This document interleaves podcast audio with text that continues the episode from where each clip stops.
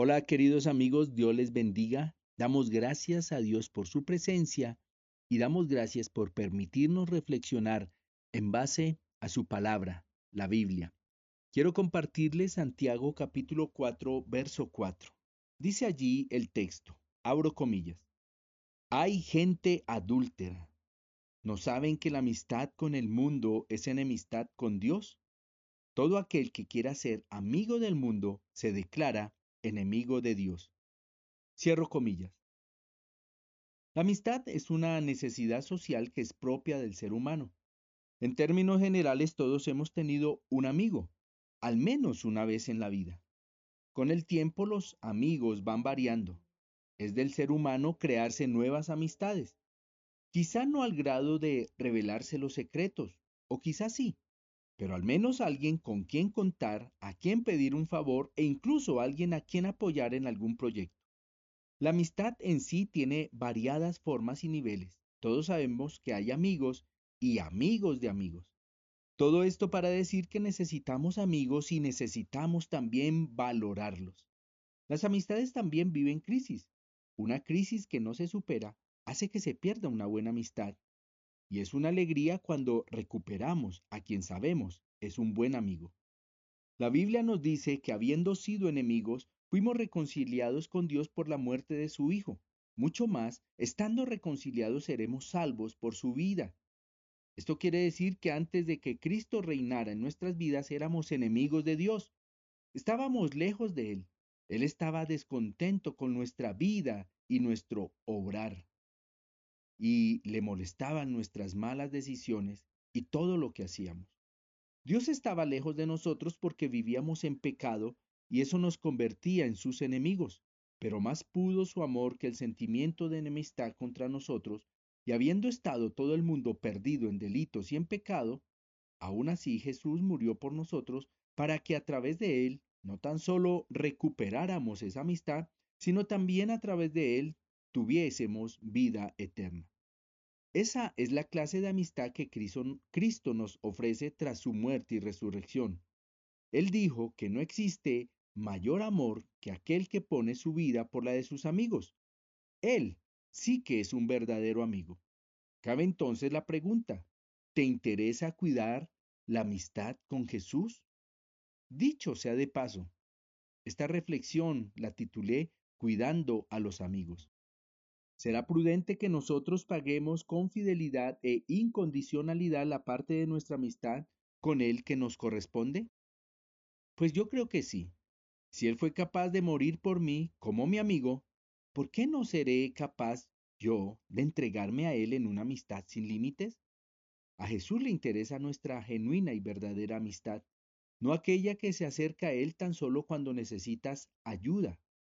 Tú y yo detestamos a los oportunistas. Debemos ser fieles a Él, no tan solo porque Él es Dios, sino porque Él se ganó nuestra amistad muriendo por cada uno de nosotros. El texto de Santiago 4.4 usa el término adúltera. Ahora bien, la pregunta es, ¿por qué Santiago usa esta palabra que suena tan fuerte? ¿Qué es lo que hace que adulteremos contra Jesús? La respuesta se encuentra en el resto del versículo. ¿No saben que la amistad con el mundo es enemistad con Dios? Esto quiere decir que cada vez que tú y yo nos amistamos con el mundo nos volvemos enemigos de Dios. Faltamos a la fidelidad a esa amistad, por lo tanto adulteramos la amistad con Jesús. Cambiamos su naturaleza, porque en sí eso es adulterar, cambiar la esencia, la naturaleza de algo. La amistad para Dios significa mucho, y de hecho, en este contexto es la amistad la base de la fidelidad con algo o con alguien. Es decir, si soy amigo del mundo es porque soy fiel a él. Y no tan solo a él, sino también a todo lo que es estar amistado con el mundo. Vivo el mundo, para el mundo y sus deseos. Cumplo sus expectativas respecto a todo. Moda, manera de hablar, reacciones, manera de relacionarme con las personas, en fin, todo lo que implica la estructura y funcionamiento del mundo. Cuando alguien es amigo de Dios, lo es de palabra y de hechos. La amistad con Dios, al igual que la amistad con el mundo, implica acciones. hechos concretos respecto a esa amistad. La misma Biblia lo declara. En Juan 15:14 lees así, Ustedes son mis amigos si hacen lo que yo les mando. Para Dios no basta cumplir con los requisitos religiosos para ser sus amigos, como bautizarte, el orar por los alimentos, ir a una iglesia y el hacer buenas obras. Todo eso realizado con un corazón bien intencionado está bien, pero ¿eso es suficiente para llamarnos amigos de Dios? Pues claramente no, ya que los mandamientos de Dios abarcan mucho más que buenas obras y todo lo que contradice los mandamientos de Dios son acciones que solo enlodan la santidad con la que Cristo nos quiere cubrir. Pero si vivo en el mundo, ¿cómo puedo no ser amigo del mundo? Pues la respuesta es que aunque estamos en el mundo y compartimos con personas que no viven nuestra fe, nosotros claramente debemos nadar contra la corriente de este mundo. Es decir, en términos concretos, identificar y tener claro todo lo que va en contra de lo que Dios me enseña. El vivir en santidad es todo lo contrario a vivir en este mundo. Y claramente, si tú o yo vivimos deleitándonos en este mundo y entregándonos a sus pasiones, pues notoriamente no vivimos en santidad y tristemente quien no vive en santidad no podrá ver a Dios.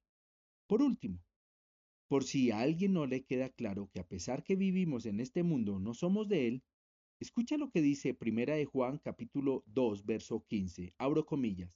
No amen al mundo, ni las cosas que están en el mundo. Si alguno ama al mundo, el amor del Padre no está en él. Cierro comillas. Si en ti o en mí existe amor por las cosas de este mundo, es porque somos amigos del mundo y por ende adulteramos nuestra amistad con Dios y consecuentemente, aunque nos llamemos cristianos, somos enemigos de Dios.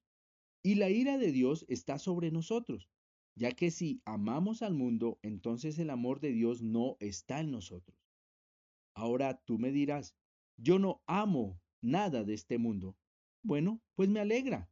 Si eso es verdad, yo te pregunto, ¿cuidas de tu mejor amigo, Dios?